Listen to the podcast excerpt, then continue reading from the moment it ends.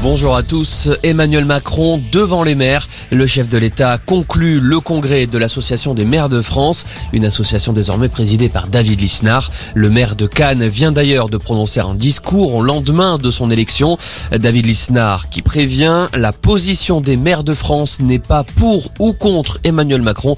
Elle est pour la liberté communale, la responsabilité et l'efficacité locale.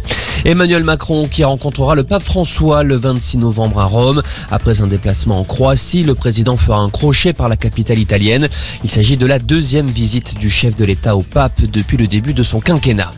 Des nouveaux outils pour lutter contre le harcèlement scolaire. En plus du numéro d'écoute, le 3018, une application du même nom sera lancée en février pour permettre aux victimes et aux témoins de faire part d'une situation de harcèlement. Le contrôle parental pourrait être amélioré pour qu'il soit installé par défaut sur tous les téléphones. Le harcèlement touche près d'un enfant sur dix. La vaccination des moins de 12 ans ne se fera pas avant le mois de février, c'est ce qu'annonce Gabriel Attal. Selon le porte-parole du gouvernement, il faut déjà attendre l'avis que rendra l'agence sanitaire européenne. Un avis qui devrait intervenir d'ici la fin de l'année. Suivront ensuite les recommandations françaises.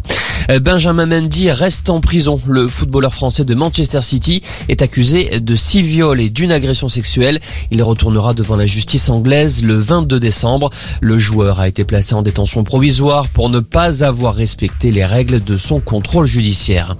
Et puis le carton d'Aline, le film de Valérie Lemercier signe le troisième meilleur démarrage de l'année pour un film français.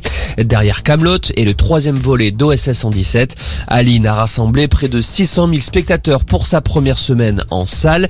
Cette fiction librement inspirée de la vie de Céline Dion détrône la dernière production de Marvel, Les Éternels. Voilà pour l'essentiel de l'info. Passez une excellente après-midi.